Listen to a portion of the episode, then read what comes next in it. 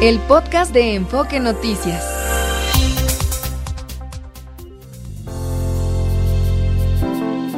Enfoque Noticias, en resumen. Son las 8 de la mañana con 5 minutos y la temperatura promedio en la Ciudad de México es de 14 grados. Ayer por más de cinco horas manifestantes bloquearon periférico a la altura de Parque Naucali para protestar contra la decisión de un juez que absolvió al agresor sexual de una niña de cuatro años. Esto porque la menor no pudo precisar la fecha exacta y la hora de la agresión. Un enfrentamiento entre fuerzas de seguridad y un comando armado en Naranjos, Veracruz, dejó un saldo de tres civiles muertos. Un juez autorizó la extradición a Estados Unidos de Eric Valencia, alias el 85 uno de los fundadores del cártel Jalisco Nueva Generación. En este espacio, Ignacio Orbe, el es vocero del gobierno municipal de Acapulco, negó que nuevamente haya falta de transporte en el puerto por cuestiones de inseguridad. No, no, no, para nada, para nada. Eso, eso es totalmente falso. Eh, sí es cierto que en las primeras horas del día, eh, te estoy hablando hasta las nueve, diez de la mañana, hubo alguna escasez, pero en el, en lo que fue en el transcurso del día, a partir de, del mediodía, ya se fue regularizando. En la tarde prácticamente tuvimos transporte en toda la ciudad y sin ningún problema. En esta ocasión tiene que ver con, eh, se anunciaron el día de ayer si no me equivoco, por parte de, este colectivo, tres, cuatro eh, bloqueos que se iban a realizar en la ciudad. Sin embargo, no se realizó ninguno. Hasta mediodía solamente tuvimos uno este, y, fue el único que tuvimos, ¿no? Y entonces eso fue, fue más bien una serie de eh, noticias falsas, como se les llama, la OCDE presentó el Estudio Económico de México 2024. Al respecto, en entrevista para Enfoque Noticias, Alberto González Pandiela, el ex jefe de la sección de México y Costa Rica en el Departamento de Economía de la OCDE, consideró que uno de los principales retos será ampliar la participación de la mujer en el mercado laboral, lo que contribuirá en un mayor crecimiento de la economía. Sí, el mercado laboral está robusto, eh, eh, los niveles de desempleo son históricamente, históricamente bajos y, hay un, reto que vemos hacia adelante, también una oportunidad, eh, concierne a la participación laboral de, la mujer. Eh, viene subiendo, está ahora mismo alrededor del 50%, pero la media de la OCDE, por ejemplo, es del 70%. Entonces ahí hay, hay mucho espacio para, para facilitar que, que las mujeres puedan aprovechar sus oportunidades laborales y eso redundaría también en un mayor crecimiento eh, de la economía. La Cámara de Diputados declaró el 9 de marzo de cada año como el Día Nacional Sin Nosotras para visibilizar la importancia de las mujeres en la sociedad y su lucha contra la desigualdad. Este dictamen se remitió al Senado. El INE concluyó la fiscalización de ingresos y gastos de precampaña federales y aprobó multas a partidos por 51 millones de pesos. Morena fue el más sancionado, con 38 millones de pesos. El gobierno de Sonora emitió una declaratoria de emergencia hídrica por la escasez de agua en las cuencas hidrológicas de la entidad. La mayoría de los 72 municipios presenta sequía excepcional. La Cancillería informó que apelará a la cooperación internacional para garantizar el bienestar e integridad del mexicano Manuel Guerrero, detenido en Qatar por su orientación sexual. Los funerales de Alexei Navalny ocurrirán el 1 de marzo en Moscú, así lo dio a conocer el equipo del líder opositor ruso. Y por último, el informe en materia internacional que el Vaticano dio a conocer que el Papa Francisco fue llevado a un hospital de Roma para someterse a pruebas diagnósticas debido al resfriado que padece desde hace varios días. Son las 8 de la mañana con 8 minutos y la temperatura promedio en la Ciudad de México es de 14 grados. Mario, auditorio de Enfoque Noticias, parte de la información más relevante de las últimas horas. Gracias, Fabiola. Muy buenos días, son las 8 de la mañana con 8 minutos. Bueno, ya le contábamos tras el asesinato de dos precandidatos a la alcaldía de Marabatío, allá en Michoacán, el gobernador del estado, Alfredo Ramírez Bedoya, reconoce que hay grupos criminales que están buscando apoderarse, pues ya penetrar en el poder político e imponer candidatos y llamó a los aspirantes a no pactar o buscar el respaldo del crimen organizado en algo que me parece pues honestidad política, es una es una realidad que no solamente sucede en Michoacán, pero vamos a escuchar lo que dijo el gobernador Alfredo Ramírez Bedoya. Cualquier aspirante de cualquier partido o independiente que requiera que le brindemos seguridad, que no lo informe, que tenga la confianza de hacerlo. Y también a los que aspiran a cargos de elección popular, que no busquen porque es luego Vox Populi, que para eh, ganar una elección, cosa que es falsa, hay que pedirle permiso a algún maloso, ¿no? Porque terminan eh, secuestrados, extorsionados. Me acordé, no sé por qué. Este, recordemos, de, no sé si usted recordará, pero de Felipe Calderón. Inicia la guerra contra el narcotráfico precisamente en su estado, en Michoacán, eh, la llamada guerra contra el narcotráfico, eh, que nos metió en esta espiral también de alguna manera. Creo que las críticas son puntuales en ese sentido, pero también preguntar qué es lo que funciona y no funciona. Pero recordaba el michoacanazo, no sé si usted lo acuerda. Eh, fue 11 presidentes municipales y además otro tanto de altos funcionarios, además de un juez del estado de Michoacán que fueron detenidos por supuestos eh, nexos con el, narcotráfico, después fueron puestos en libertad y parecía también una, en su momento se habló de un ataque contra particularmente contra la oposición. Pero bueno, desde entonces, 2006, ya se hablaba de estos nexos entre el poder político y el narcotráfico. Bueno, vamos a hablar de lo que está pasando ahora con el doctor Elías Ibarra, secretario de Gobierno de Michoacán. Gracias, Elías, por estar con nosotros. Bienvenido. Muchas gracias, Mario. Los saludos a Enfoque el Estado de Michoacán y siempre a sus órdenes. ¿Qué sabemos hasta el día de hoy de lo que sucedió en Marabatío? Bueno, si primero me permites, pues condenar y reprobar estos hechos que ocurrieron hace ya casi dos días en el municipio de Marabatío del Estado de Michoacán, sin duda alguna que este fue algo que no se esperaba en el Estado y que bueno, a pesar de las acciones que han realizado los tres niveles de gobierno, en este caso la federación, para tener lugar en una estrategia que ha dado resultados Vamos a tratar de retomar la comunicación, Elías, perdóname, tenemos un problema de digitalización en la línea telefónica, pero en un momento espero que lo podamos que lo podamos corregir en un momentito. Y, y bueno, le digo, esto no es nuevo, desafortunadamente, digo, es, es terrible, pero eh, pues esto viene de muchos años arrastrándose esta eh, pues realidad política y, social de, la penetración del crimen organizado en muchas esferas de la vida de la vida de nuestro de nuestro país y Michoacán es un clarísimo ejemplo. Perdóname, Elías, te estaba yo escuchando, hablabas de eh, pues el rechazo a este tipo de, de acciones. Te escuchamos. Sí, gracias. desde Michoacán, querido Mario, pues bueno, se ha logrado en Michoacán llevar a cabo una estrategia de seguridad en todas las materias eh, preventivas de, de disuasión los delitos y bueno, se ha logrado una disminución importante de los homicidios dolosos hasta de un 30% en los últimos años.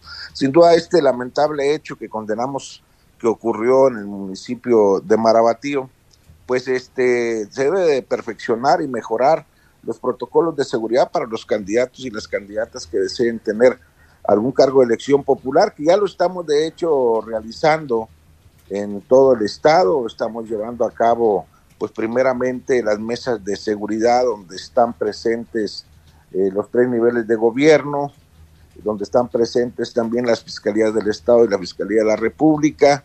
Y también estamos llevando a cabo las mesas de gobernabilidad, donde se encuentran presentes pues todos los líderes de los actores políticos aquí en el estado de Michoacán. Ahora, eh, pues qué va a pasar en Marabatío y en otros municipios donde está participando el crimen organizado en los procesos electorales, Elías.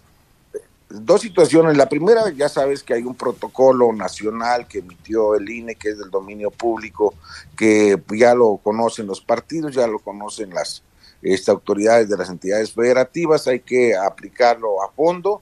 Y en Michoacán específicamente también se está trabajando en las mesas de gobernabilidad con un protocolo para la atención a los candidatos o candidatas que nos manifiesten tener alguna amenaza, alguna acción de inseguridad, pues para darles el acompañamiento con este personal que los acompañe, con el apoyo este a dar con los responsables de las supuestas amenazas que puedan tener algunos de los candidatos.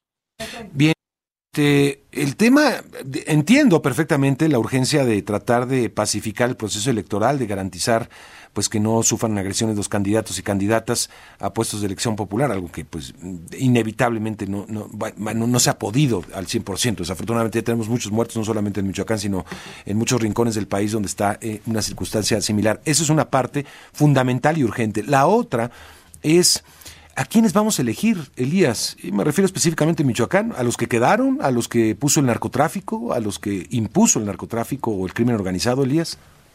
Bueno, dos situaciones. La primera, en Michoacán, para garantizar pues unas deseadas y sanas elecciones, pues aparte se ha reforzado con personal del Ejército, la Guardia Nacional, y se han colocado un poco más de 70 bases de operaciones internacionales en regiones estratégicas, donde es una estrategia coordinada con la Federación, el Estado y, los municipios.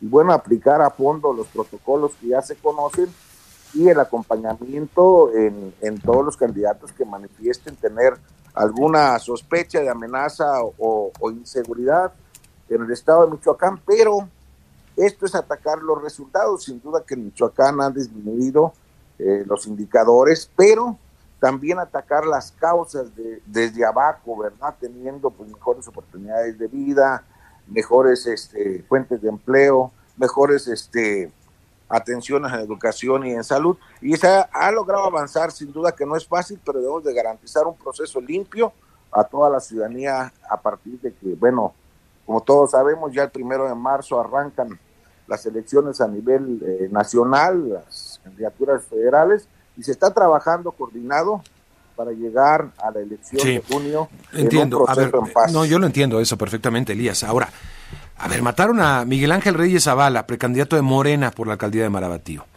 precandidato. Y después a eh, el candidato, precandidato del Partido de Acción Nacional, Armando Pérez Luna.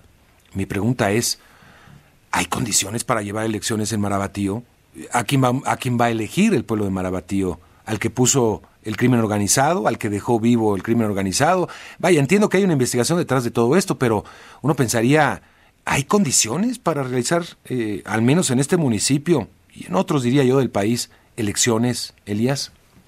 Sí, sin duda que hay condiciones. Yo quiero comentarte que las investigaciones las lleva la Fiscalía General del Estado, donde seguramente saldrá a dar los avances, pero también comentarte que las condiciones para llevar un proceso limpio y certero y sano para la población y para los candidatos, pues eso está asegurado. En el 2021, en Michoacán, no sé si recordarás, por ejemplo, eh, hubo elecciones, pero inclusive en esa época se tenían más de 70 barricadas en las carreteras y en los municipios. Se tenían inclusive tomadas las vías del tren. Hoy eso no ocurre. En aquel momento se llevó a cabo una elección eh, de manera pacífica y, este, salió la ciudadanía a votar. Entonces hoy esas condiciones Sí, no, entiendo que el día de la elección difícilmente, eh, es más, históricamente, si me permites, en un entorno de violencia, eh, incluso visible y manifiesta que hemos vivido a lo largo de, pues ya hablaba yo del 2006, Elías, 2009 pasa el Michoacanazo, todo eso que hemos vivido este, en procesos electorales o, en ausencia de procesos electorales. E, el día de la jornada electoral difícilmente se producen estas situaciones, son eh, lugares muy puntuales donde no se han podido realizar o instalar casillas. Me parece que ese es como ya lo que hemos estado acostumbrados a ver, ¿no? El tema es antes. El tema es quién pone a los candidatos, a quién se va a elegir, y en este caso, pues es muy preocupante lo que sucedió. Como tú sabes, hoy todos los partidos políticos han reservado su forma de elegir a los candidatos para que puedan elegirse pues a los mejores ciudadanos y ciudadanas que tengan este pues mayor compromiso con la población y efectivamente elegir eh, a los ciudadanos que los puedan representar que no tengan algún vínculo, alguna amenaza o alguna situación que pueda complicar la elección el próximo mes de junio. Vaya, pues bueno, hay condiciones entonces para llevar elecciones en, el Estado y en Marabatío particularmente. Sí, le vamos a reforzar, sin duda son perfeccionables. Hoy las condiciones comparado con 2021 son totalmente diferentes y para eso está el Estado, para tomar el control, perfeccionar la estrategia y garantizar unas elecciones limpias en el estado de Michoacán. Bueno, vamos a ver. Te agradezco mucho, Elías, por conversar con el auditorio esta mañana.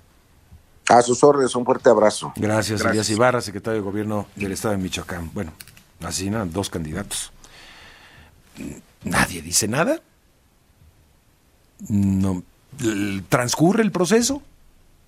Pues parece que sí. 8 de la mañana con 20 minutos, vámonos a la pausa.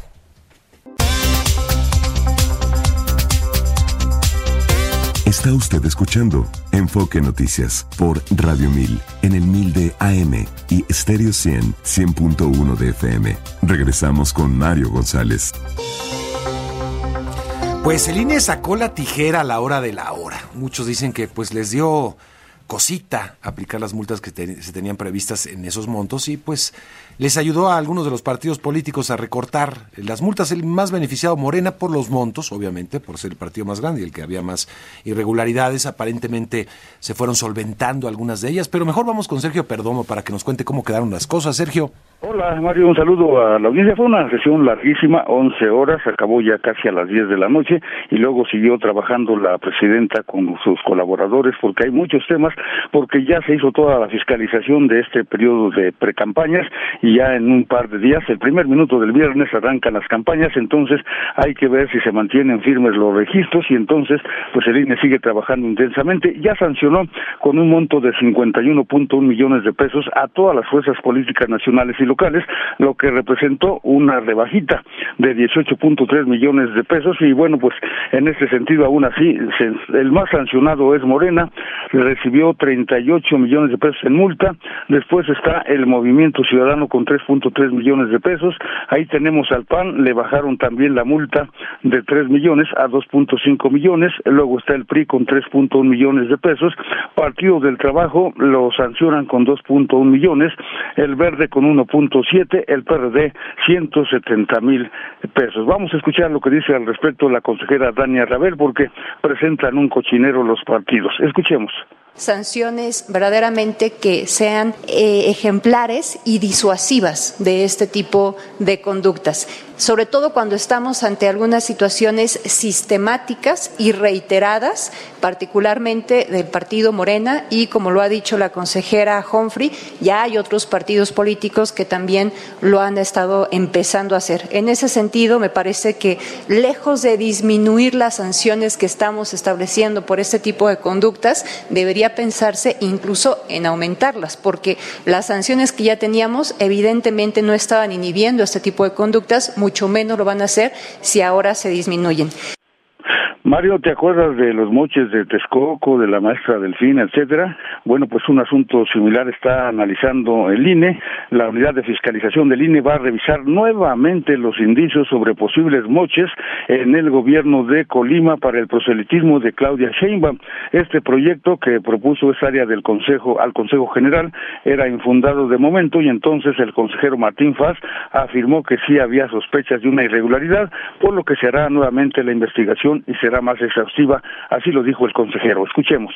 Estimo que la investigación presentada por la unidad no es lo suficientemente exhaustiva para la gravedad de los hechos que se denuncian y, por tanto, este procedimiento no se encuentra en estado de resolución. Con base en tres reportajes y diversas notas de prensa, se denuncia el presunto uso indebido de recursos públicos mediante un esquema de financiamiento paralelo ilegal a través de la retención de los salarios de las personas trabajadoras en el gobierno de Colima para beneficio de Claudia Sheinbaum Pardo, aspirante en el proceso interno de Morena en el año 2023 y precandidata al cargo de presidenta de la República postulada por los partidos Morena, Partido Verde Ecologista de México y el Partido del Trabajo. El consejero del INE, Martín Faz, en esta sesión larga en el INE, señaló que la investigación va adelante. Movimiento Ciudadano presentó la denuncia, hay publicaciones periodísticas y denunció ante el INE que la gobernadora de Colima, Indira Vizcaíno, pues les quitaba el 5% a trabajadores de confianza, el 5% de su sueldo para apoyar actividades proselitistas de Claudia Sheinbaum. Esto dijo el consejero Martín Faz. Lo que en materia de fiscalización se traduce en una diversidad de posibles infracciones como pueden ser la omisión de rechazar aportaciones e ingresos de personas físicas, militantes y o simpatizantes mediante descuentos vía nómina de trabajadores, ingresos no reportados, aportaciones de entes prohibidos o desconocidos o bien aportaciones y recepción de ingresos de militantes y simpatizantes sin los requerimientos señalados en la normatividad electoral. Mario, pues ya está entonces el monto de las multas a partidos, 51.1 millones de pesos, y también está pendiente ese tema de, Colima, los moches, y al final pues hubo agarrón, Guadalupe Acosta Naranjo es suplente del PRD en la herradura del INE y se mostró muy violento, manoteo en contra del morenista Sergio Gutiérrez Luna y vaya acuerdo porque estaba proponiendo acuerdos de civilidad y él se mostró violento y Morena le dijo quédate con tu pacto de civilidad, nosotros no apoyamos nada de civilidad, simplemente cumplimos la ley. ¿Es cuánto, Mario? ¿Es cuánto, Sergio? Bueno, pues vamos a ver, este, ya, bueno, con esta rebaja este, pues digo, no, no quedó barata, pues obviamente son millones de pesos, pero pues en las prerrogativas, por eso sale tan barato a veces decir, ah, que vamos a hacer esto, sabiendo los partidos políticos que están eh, rompiendo con la ley, eso es, es evidente, ¿no? Este, pero pues sí, sale, sale barato el castigo. Encuestas el día de hoy, hay encuestas importantes, está de las eras de Motecnia publicando a cargo de Rodrigo Galván una encuesta, la que más o menos mantiene las mismas distancias que ha hecho en otras series. Dice Claudia Sheinbaum, si hoy fuera la elección, 61%, 61% Claudia Sheinbaum de Morena, PT y Partido Verde frente a un 35% de Xochitl Galvez. Es decir, eh, pues una distancia bastante, bastante amplia de cerca de 25 puntos este, una distancia bastante, no, 26 puntos, ¿no, Fabiola? Sí, son 26 puntos exactamente, este, eh, pues bastante amplia, o sea, se ve complicado. ¿Qué tendría ser eh, Jorge Álvarez Maires del Partido eh, del Movimiento Ciudadano? Apenas un 4%, luchando por el registro, apenas, Fabiola. Así es, Mario, es lo que nos da a conocer esta mañana esta encuesta de, las eras Demotecnia. Hay otra que, una pregunta específica que ha llamado mucho la atención por la distancia que da entre las candidatas punteras. Dice, si este domingo hubiera elecciones para presidenta o presidente de la República, ¿usted por cuál partido o candidata votaría? Y dice específicamente, esto no es un escenario, es únicamente intención de voto. 67% votaría por Claudia Sheinbaum y 15% por Xochitl Galvez. Bien. Una distancia muy, muy grande en esta pregunta específica, que claramente dice, esto no es un escenario, es únicamente intención de voto. Bien, bueno, pues sí, no, esa de intención de voto pues es dramática, ¿no? Sí, es, muy, es un poco confusa.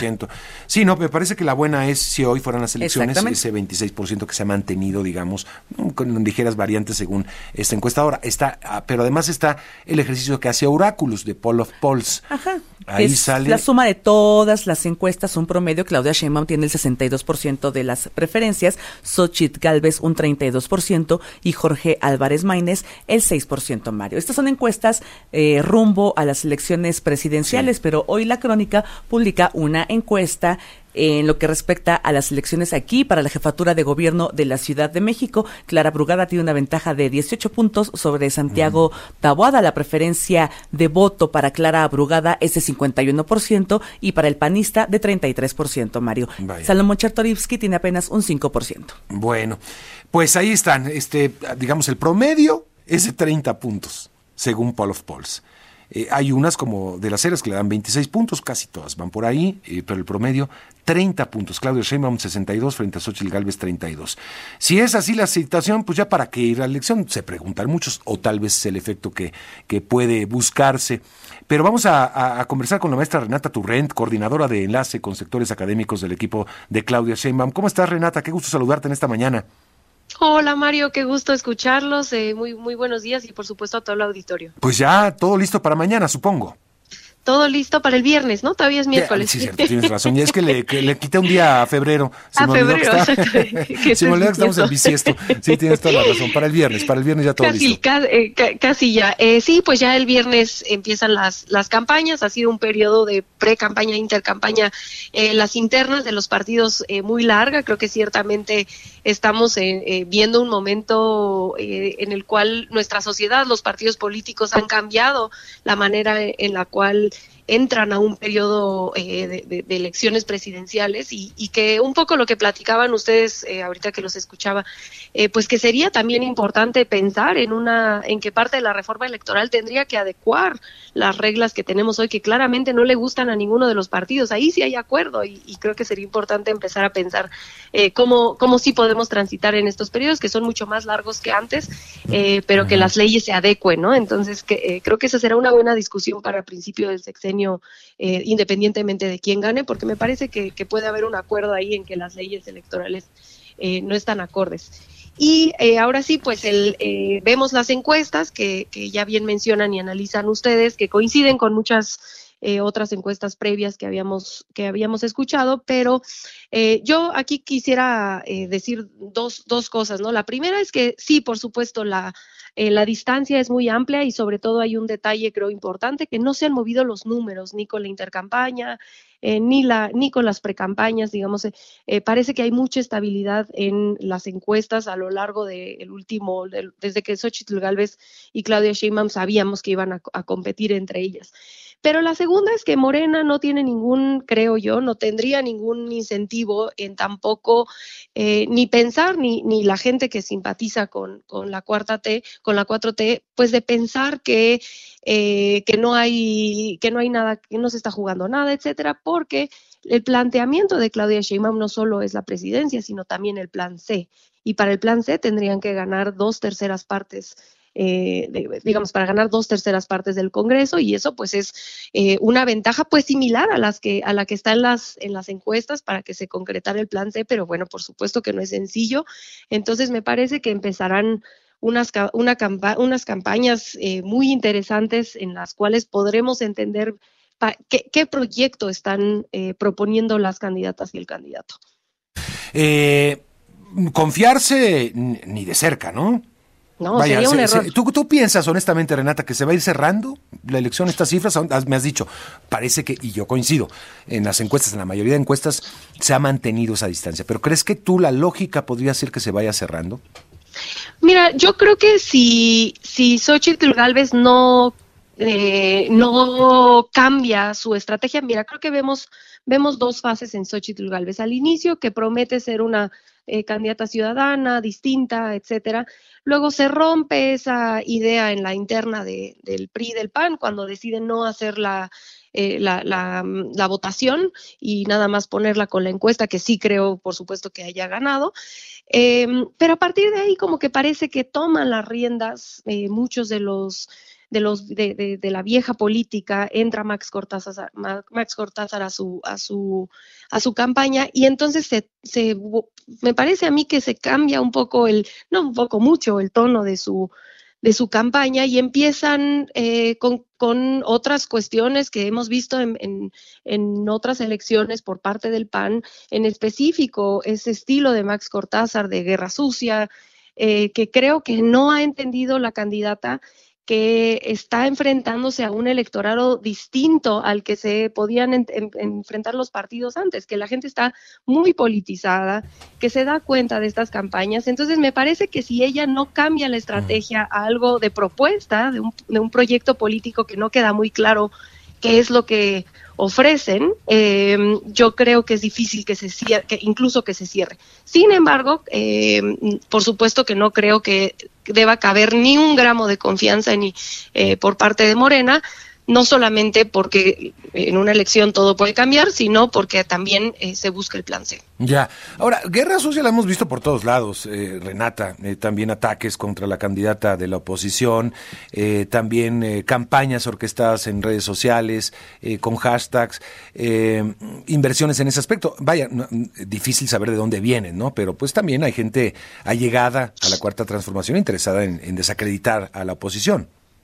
Mira, yo siempre estoy en contra de cualquier expresión violenta, de calumnia, etcétera, que sí creo que hay algunas personas eh, del, lado de Morena que han caído en, eso y en excesos eh, de, creo que se puede hacer crítica a la candidata, a su postura, pero no por, pero por supuesto no a, a, una cuestión ya eh, de, denostar ni mucho menos. Sin embargo, sí veo que hay una diferencia fundamental y, y digamos entre entre la manera en la que se está llevando este periodo de intercampaña, donde vemos esta investigación que hizo Julián Macías, donde hay millones de bots y de granjas de, de, trolls que incluso se dieron cuenta de esto porque había eh, uno de los días, hace como una semana, 400 mil eh, tweets en la misma, durante una, una misma hora, donde escribían el nombre de Xochitl Galvez al revés, en vez de Xochitl TL, Xochitl LT.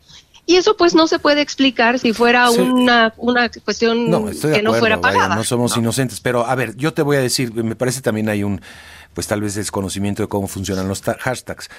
Si tú pones, por ejemplo, en la cuenta de quizá ahorita lo voy a hacer, mira, no, no lo voy a tuitear, evidentemente, porque, no, no, es, no es mi estilo, ¿eh?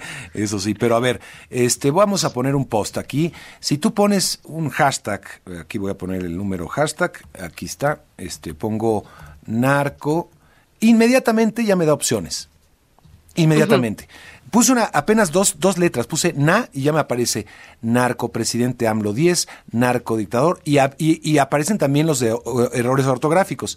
Es decir, es muy fácil que yo, le, queriendo obviamente afectar, si soy una persona de carne y hueso, ponga una de las opciones que me da que ya llevan un error.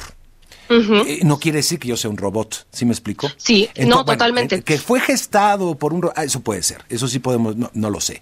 Este, pero así hemos visto, ya, ya el hecho de retuitear o de, o de, o de este, replicar ya se hace muy fácil porque ya carga un error la propuesta que te están dando. Eh, entonces, eso no, no es una prueba, ¿me explico?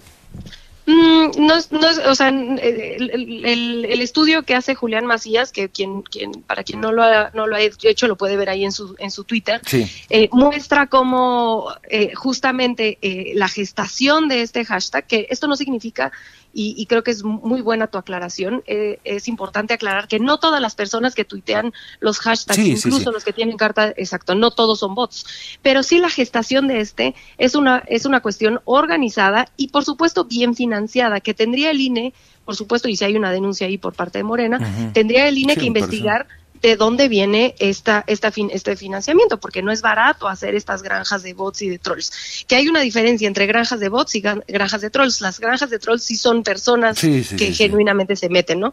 Ahora, esto no está tampoco, eh, no es la única, el único brazo eh, eh, de, la estrategia que se está haciendo alrededor del el presidente de, la, de Claudia Sheinbaum y del movimiento.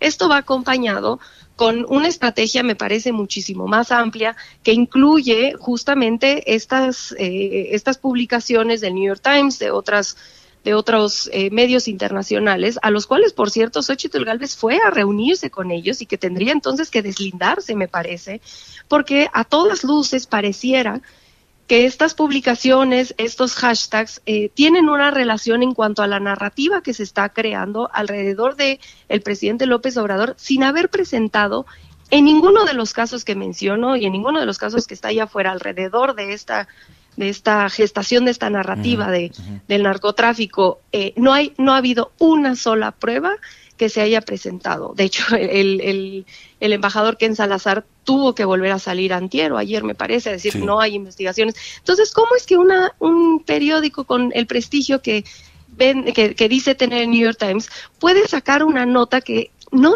no tenía ninguna información noticiosa, porque no hay una investigación abierta?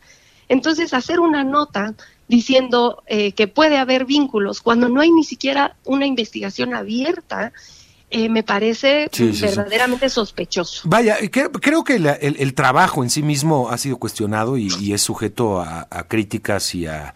Y, bueno, este, cuando una empresa grande de comunicación presenta un trabajo eh, a medias o un trabajo mal articulado, pues es sujeto al, escrutinio público y va en contra de su propia historia y de su, eh, eh, vaya, afecta a la propia empresa, ¿no? Y eso es, es, cuando se habla un poco ahí de que pues el periodismo se va purificando solo. en tu punto de vista, la actuación del presidente al tratar de adelantarse un poco, entiendo el enojo del presidente, vaya, no, más, no lo justifico, pero lo entiendo. Este, mi punto de vista, cometió un error el presidente al tratar de vacunar el artículo, que de por sí tenía muchas fallas, este, y abrir otro frente que fue lo del dato personal y todo este rollo, que ese me parece que era la, parte más interesante. Lo, lo, otro era lo que estás mencionando. ¿Actuó mal el presidente ante esto? Yo creo que se equivocó en, en, el, en el número, en haber pues, creo que se debió haber testado el número, porque mm. no, o sea, no aportaba nada traerlo. Eh, y, de hecho nos, nos hizo que la conversación se llevara al tema de los números después de esta guerra horrible de, filtración de, números que me parece eh, no solo innecesaria, sino eh, indigna para un proceso político. No, no creo que debió haber pasado nada de eso, pero también me parece que es un tema secundario. Me parece que, a ver, digamos, el, teléfono de, de, o sea, a donde se ha tratado de llevar la conversación de que la periodista eh, está totalmente vulnerada de sus datos, pues no, su, teléfono estaba publicado en, en, su LinkedIn, me parece, previo. Eso no significa que el presidente debió haberlo puesto, eso me, me, me, parece que comete un error en hacerlo, pero que sí ese, digamos, e, esa, ese error en, en mayoritariamente es un error político porque desvió la conversación a donde no debía ser. A mí me parece que como mexicanos y que cualquiera que defiende la democracia, por supuesto, incluidos los compañeros que eh, deciden ir a las marchas eh, de defensa de, democracia, pues qué más antidemocrático que un que varias instituciones extranjeras, incluyendo a la DEA, eh, pues estén en este preciso momento, porque no es casualidad que todas estas notas estén saliendo a semanas de la de la elección. Em, ahí me parece que ese es el tema, porque no, tampoco es la primera vez, ¿no? Tampoco es la primera vez que Estados Unidos y, medios internacionales hacen esto. Tenemos el ejemplo de Argentina, el ejemplo reciente de, de, Pedro Castillo en Perú.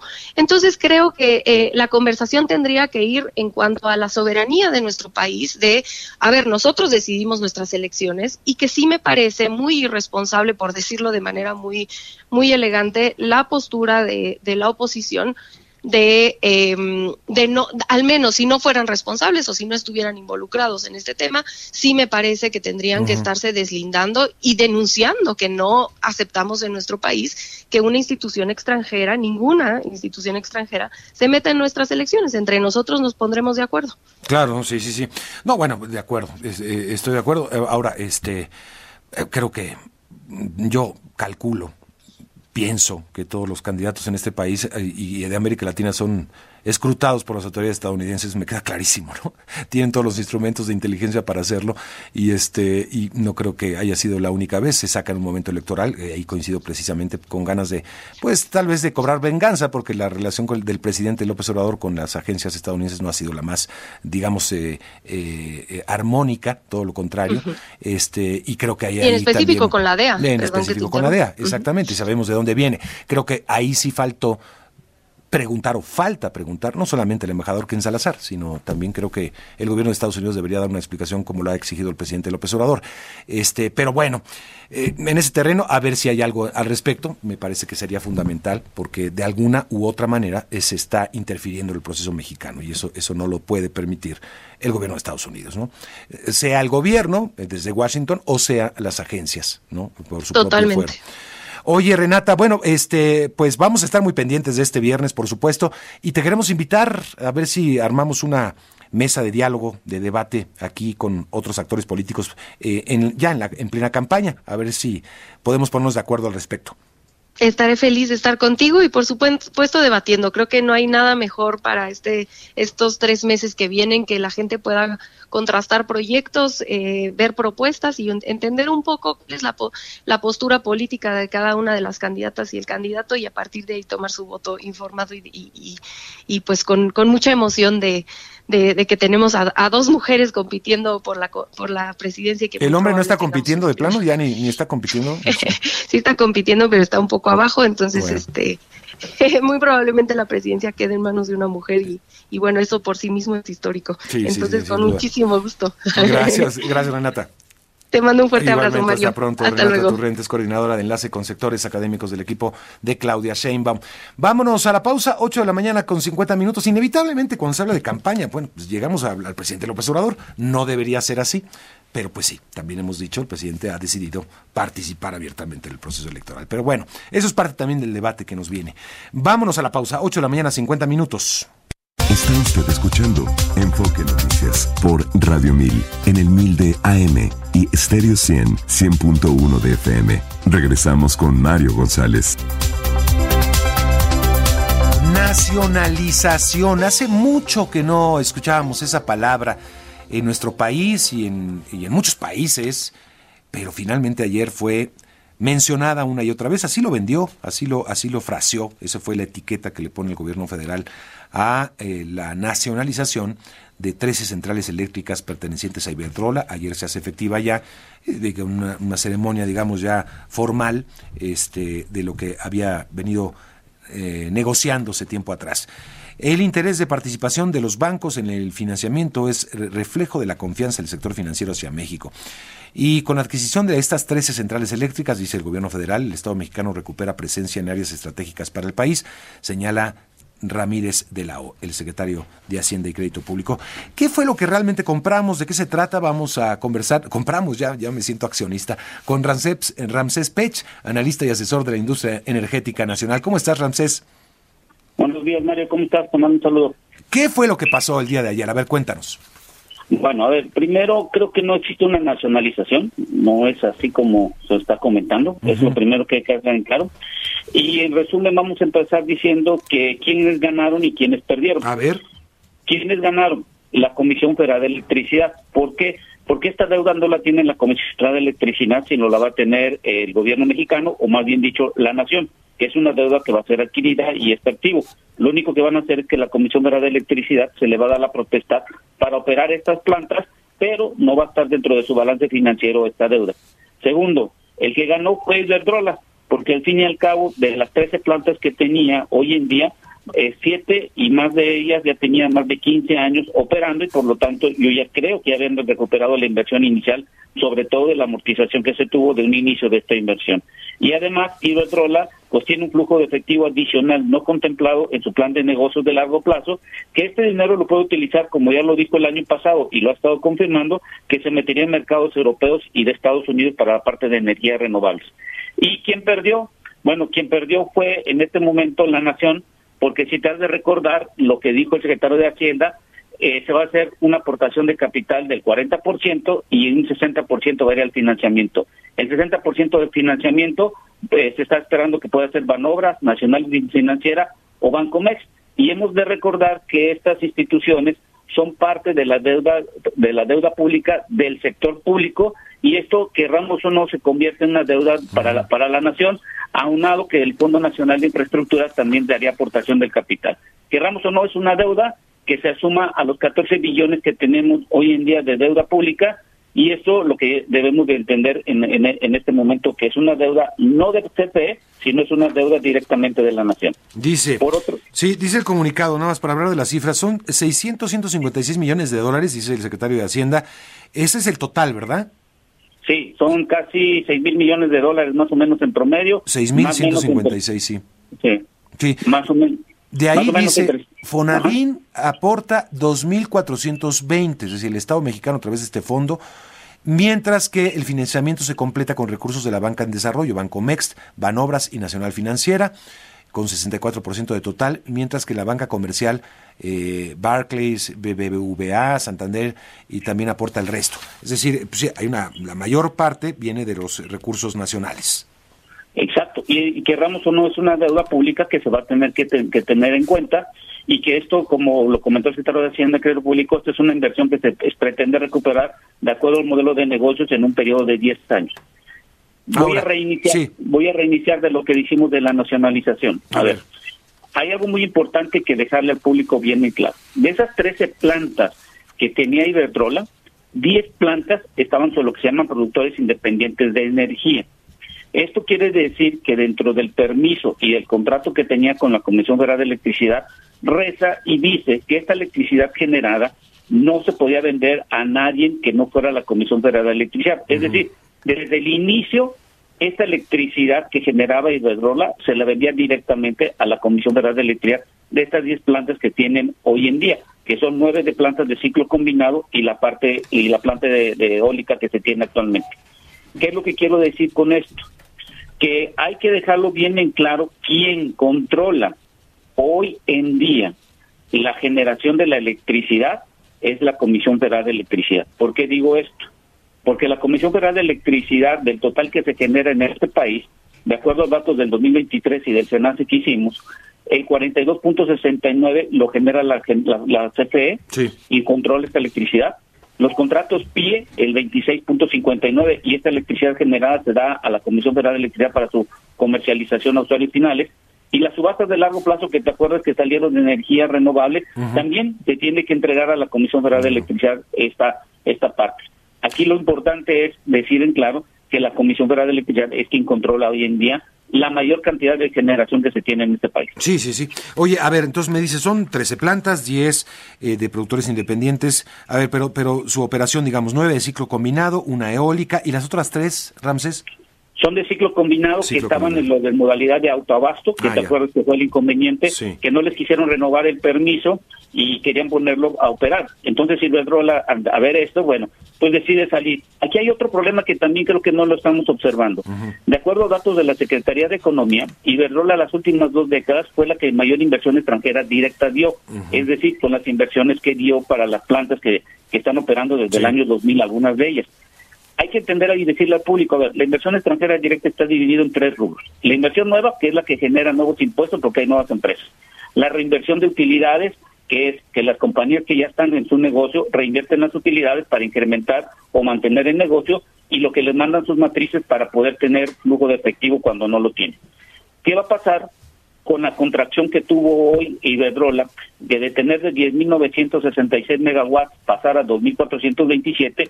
Esto indica que no venden la misma cantidad de electricidad y por lo tanto no tiene las mismas utilidades y por lo tanto la reinversión de estas utilidades pues ya se van a tener que salir esta cantidad de dinero que se estaba circulando en la inversión extranjera directa. ¿Quién lo va quién lo va a sustituir? Y eso te lo digo por la polarización que tenemos hoy en día en el sentido de que hay una gran incertidumbre del 2024-2025 en función de las elecciones que vamos a tener en julio y por lo tanto no creo que alguien se quiera, se quiera atrever a hacer inversiones o, o hacer algo por el estilo. Mientras no se sepa quién es el que va a ser el próximo administrador o administradora de este país si va a respetar las, las reglas del juego, por lo menos en materia energética, ¿no? Ahora, este, no compramos, no se compró tampoco, tampoco chatarra, o sea, son, son plantas que están operando y operando bien. ¿Cuánto representan para la producción nacional, Ramsés? Eso, eh, para la producción nacional, estamos hablando de 10.000 megawatts de capacidad, que no es adicional, solo pasan de, de a la Comisión Federal de Electricidad para su operación. Y aquí hay una gran pregunta que a ver quién nos puede contestar. Los individuos que están operando las plantas de Iberdrola van a ser contratados por parte de la Comisión Federal de Electricidad de absorbidos estos, o la Comisión Federal de Electricidad pondrá su personal, y ya sabemos que hoy en día el problema que tiene la Comisión Federal de Electricidad es la eficiencia que tiene cuando genera la electricidad en sus plantas. Y eso lo vemos cuando revisamos el balance financiero de la CFE, que les dan un subsidio y lo consideran como un ingreso, y esto es derivado principalmente por los costos que tienen en la generación de la electricidad. Entonces, esa pregunta es, ¿seguirá la misma eficiencia? Y el secretario de Hacienda, me imagínate, con el director de la Comisión Federal de Electricidad, tienen que ponerse de acuerdo, porque si es una deuda, vas a ir a la banca y cualquier desvío que tú tengas de la planeación y no generes la misma electricidad y si te incrementen los costos, pues muy complicado que en 10 años puedas recuperar esta inversión. Oye, este, vaya, pues eh, gran negocio para Iberdrola en todo caso. ¿Qué, qué representa, ah, perdona mi absoluta ignorancia, pero 10 eh, mil megawatts, ¿qué es? ¿Cuánto representa? ¿Para qué sirve? Eh, ¿Para una población? ¿Para es, eh, por ejemplo, hoy en día tenemos más de 80 mil megawatts instalados en todo, entre, privados y Comisión Federal de Electricidad. Esto representa más o menos entre el 8% del total de la capacidad instalada. Pero ojo, aquí hay un gran inconveniente. A ver, ya ves cuando dicen el gran anuncio, eh, vamos a poner una planta de ciclo combinado de 100 megawatts. Esa es la capacidad instalada de diseño. Pero no quiere decir que vas a generar los 100 megawatts una planta de ciclo combinado, lo que hemos estado observando los últimos 10 años en México, la eficiencia está entre 50 y 60. Quiere decir que si instalas una planta de 100 megawatts, solo va a producir entre 50 y 60 megawatts. una planta de eólica solar, la que está en Sonora o, o, la que pusieron por esa zona, dicen que va a ser de 1000 megawatts la instalación. Los parques eh, solares tienen una eficiencia entre el 30 y 35%. Entonces, instalas 1000 solo generas entre 30 y 35% de lo que estás diciendo de la capacidad. ¿Qué es lo, por lo importante en los parques, eh, en la parte solar? Que si le adicionas y le pones baterías de almacenamiento, pues la eficiencia puede incrementar. Hay que tener mucho cuidado con cuando oímos la capacidad. Sí, claro. Pues te agradezco mucho, Ramsés. Muy interesante escucharte y gusto saludarte, por supuesto. Gracias, que tengas un buen día y cuídate. Gracias, es Ramsés Pech, analista y asesor de la industria energética. 9 de la mañana, 5 minutos, pausa y resumen. Tenemos mucho en el resumen, Fabiola Reza. El podcast de Enfoque Noticias.